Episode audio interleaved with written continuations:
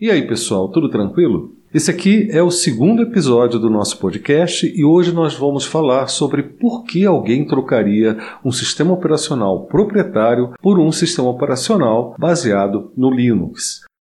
Ao longo desses meus 15 anos utilizando Linux, uma coisa que eu observei é que todo fim de ano vem aquele clickbait mais tradicional entre os blogs e vídeos sobre tecnologias e Linux, que é aquela mesma pergunta, né? aquela mesma coisa. Será que o próximo ano vai ser o ano do Linux no desktop?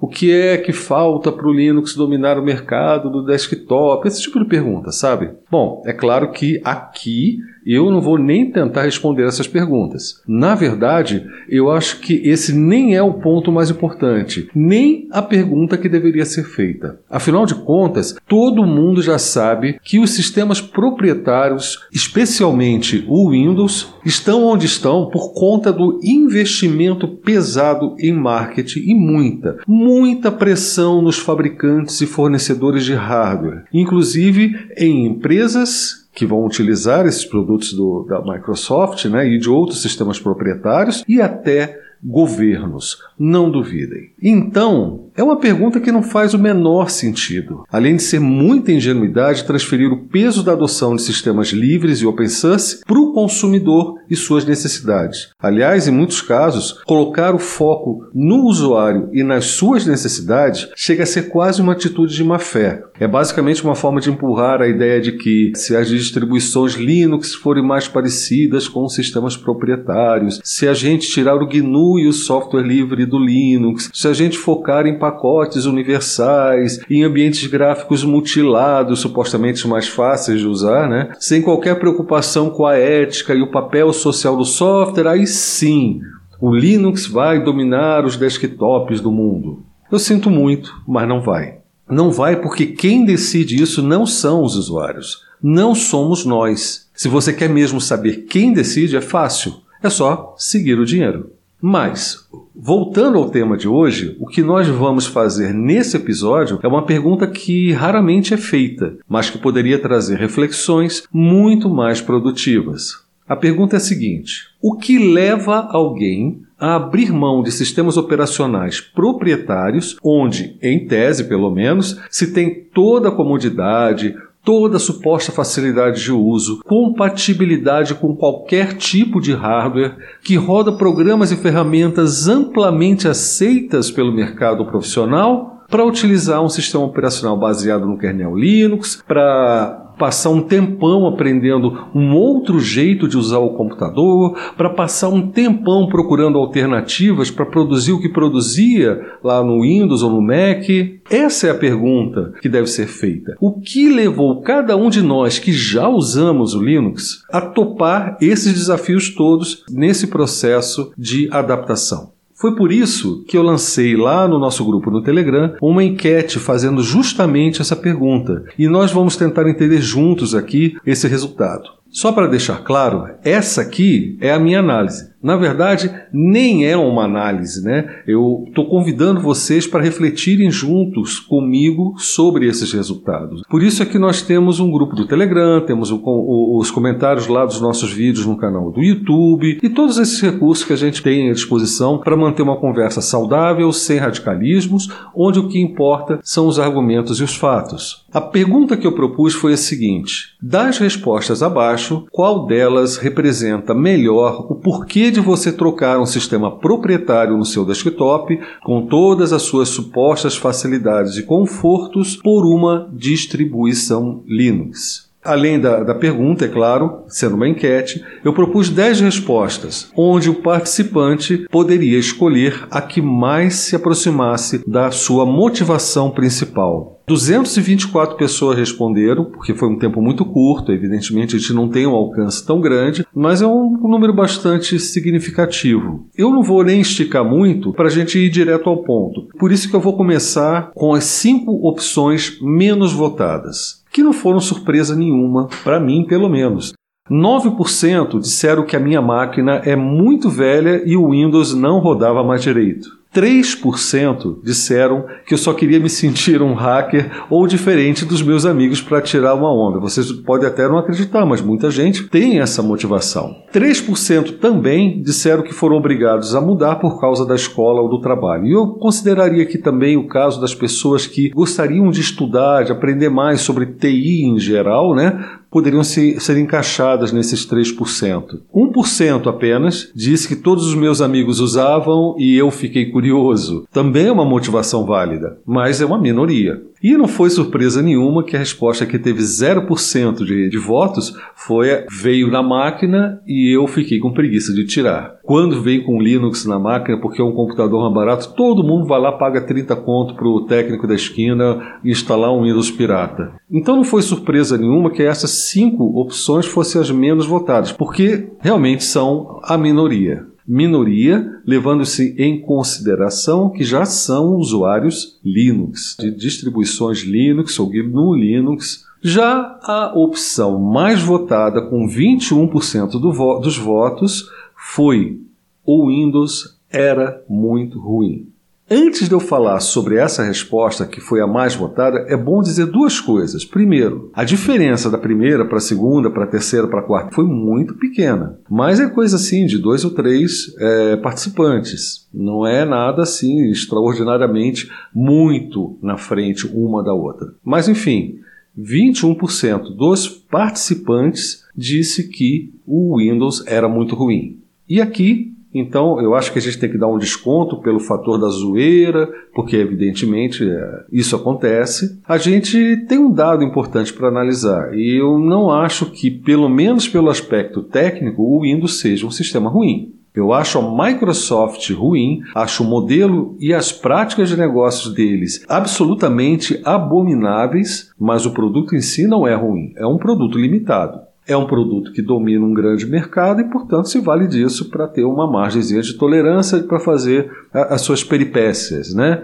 E também se vale da prerrogativa de ser um produto procurado para incentivar a enorme produção de programas e ferramentas que só funcionam na plataforma deles. Mas desses 21% que disseram que o Windows era ruim, eu me pergunto: primeiro, Será que eles não dependem de software proprietário para trabalhar e ganhar o pão de cada dia?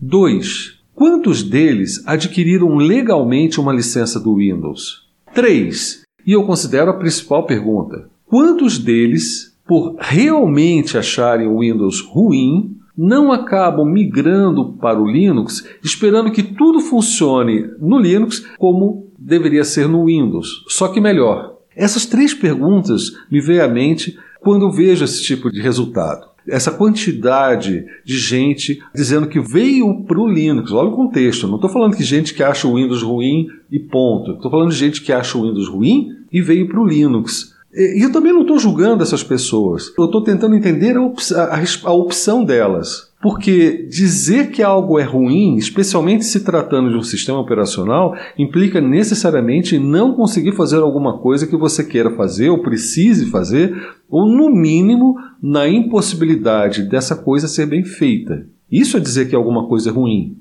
também implica no fato de que, em sendo um produto comercial que você pagou por ele, em tese, é, você tem o direito de reclamar, exigir mudanças, enfim. Por que você não exerce esse direito? Por que, essas pessoas que reclamam do Windows, em vez de migrar para o Linux, não correm atrás dos seus direitos?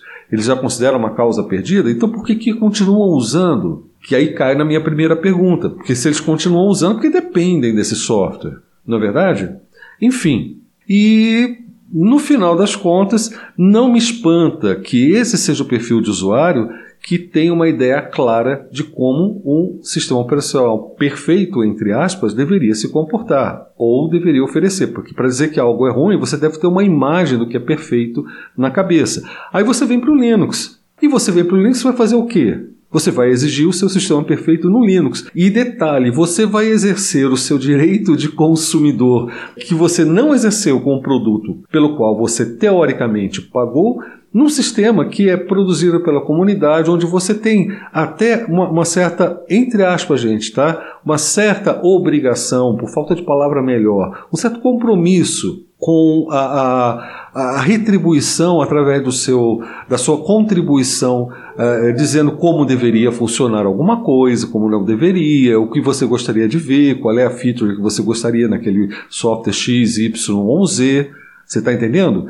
Eu vejo nesses aí um pessoal que veio para o Linux e reclama o tempo todo de como as coisas funcionam no Linux. Eu tenho a impressão que corresponde muito a esse grupo é, que deu esse tipo de resposta. Mas, como eu disse, não é um julgamento, é uma reflexão, porque a gente enfrenta esses problemas. Quem participa de comunidade, de grupos de, de suporte voluntário, de distribuições, enfim, já viu esse perfil de usuário muitas e muitas vezes. Já esteve com esse tipo de usuário muitas e muitas vezes. E será que não são esses que vêm com essa mentalidade de que o Windows era muito ruim, por isso que eu vim para o Linux? É para se pensar, né? Mas eu vou passar a bola para vocês. Eu quero que vocês tentem refletir e, quem sabe, me dar um retorno aí de alguma forma por um dos nossos canais, tá certo? Muito bem. Das três opções seguintes, a que teve mais votos, por uma diferença de 1%, né? Teve 18% dos votos, era a resposta que dizia assim: parecia legal pertencer a uma comunidade onde você participa da evolução do sistema que você usa. Ou seja, o senso comunitário, o interesse pelo envolvimento comunitário. Ela é um contraponto muito bom com a, a resposta mais votada, que é a do 21%, o Windows era muito ruim. Logo após essa resposta, a mais votada é uma que diz que parecia legal pertencer a uma comunidade. Então, o senso comunitário ainda existe como motivação. Mas a gente tem que ver também que uh, essa enquete ela foi feita dentro de uma comunidade, dentro de, de, grupos do Telegram, de pessoas que são bastante engajadas com o processo do software livre de uma forma geral. Independente do que cada um acredite ser melhor, elas têm em comum essa coisa de participação de uma comunidade. Então, também não me surpreende essa resposta. Mas é importante porque ela, junto com as outras duas, dá uma noção muito clara do que realmente uh, as pessoas estão procurando quando vêm para o Linux. Porque juntas, as próximas, essas três respostas, elas somam 52%. Ou seja, mais da metade das pessoas que vêm para o Linux vêm atrás de uma convivência comunitária, a participação na evolução do produto que elas utilizam, com, com uma natureza que já inclui uh, o desejo de ajudar os outros, compartilhar conhecimento de uma, de, algum, de uma forma ou de outra. São pessoas que se interessam muito pela sua segurança e sua privacidade. E tem uma pegadinha aqui nessa opção que eu coloquei, uh, que foi a, a, terceira mais votada, que é segurança e privacidade. Eu me cansei de antivírus. A pegadinha é eu me cansei de antivírus, é claro, é só uma pegadinha mesmo. Você não deixa de usar um sistema por causa de antivírus. Então dá para perceber que realmente essas pessoas que votaram na opção de segurança e privacidade, apesar da pegadinha do eu me cansei de antivírus, são pessoas que realmente se interessam por isso. Então é a terceira colocada. E a quarta né, é a liberdade de software empatada com a segurança. Então repara, pertencer à comunidade, segurança e privacidade e liberdade de software no mesmo nível, essas duas últimas, representam mais da metade do interesse das pessoas quando elas vêm para o Linux. Então, gente, por que, que a gente vê tanta gente dizendo que a gente tem que tirar a liberdade de software, a, a, conversa da liberdade de software, do software livre, da ética, da filosofia GNU, quando a gente está falando em Linux, quando está falando em, em trazer as pessoas? Se mais da metade das pessoas veio para o Linux, para o, o open source, para o software livre, em função desses valores. Então, eu digo que é o contrário. É exatamente enfatizando o aspecto, principalmente comunitário, a segurança e a liberdade do software, que é um é pré-requisito para você ter segurança, é o grande apelo.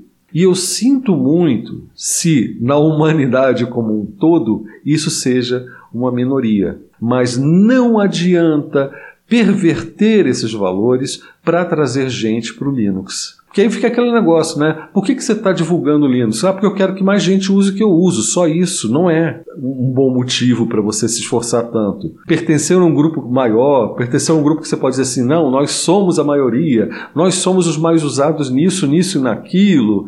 Isso é ridículo. O que realmente importa trazer para esse nosso universo FLOSS, né, Free, Libre, Open Source, Linux, são exatamente esses valores. Eu repito, e eles estão praticamente empatados.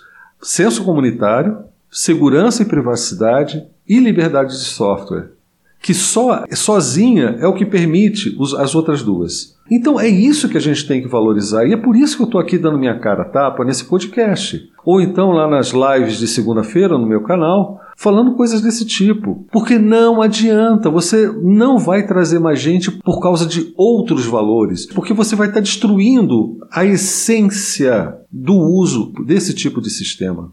Essa é a minha análise. Repetindo, isso é, essa é a bomba que eu estou colocando no colo de vocês.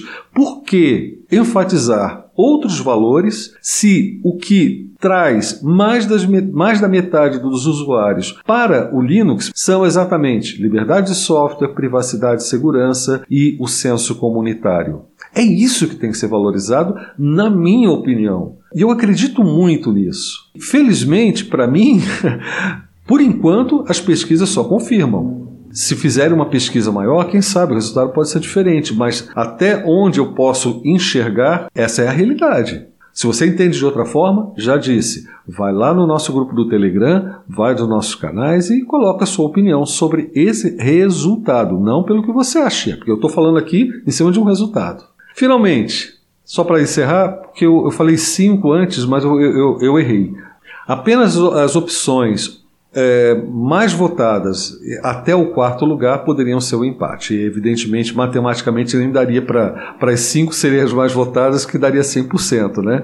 Mas, enfim, é, o que acontece é que teve ainda uma última opção mais votada, uma que ficou em quinto lugar, que dizia que se mudou para o Linux porque era de graça e eu não gosto de pirataria. Veja bem, ainda está na faixa dos 10% só que disseram isso. Se você juntar as características do Windows como sendo um motivador, olha só que interessante. Primeiro lugar com 21% e o quinto lugar com 12%. Era de graça e eu não gosto de pirataria e o Windows é muito ruim. Soma 33%, é um terço. Já as opções que dizem respeito à comunidade, privacidade, segurança e software livre somam mais da metade. Você está entendendo então onde está a motivação das pessoas, no fim das contas?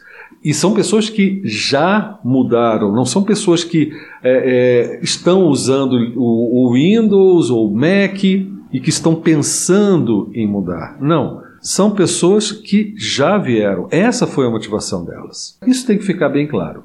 Então, gente, para a gente não, não, não prolongar muito e não ficar aquela coisa de discurso unilateral, eu vou encerrar aqui e a gente discute um pouco mais esse assunto trazendo a opinião de vocês já no próximo podcast. Tá legal? Um grande abraço e até lá!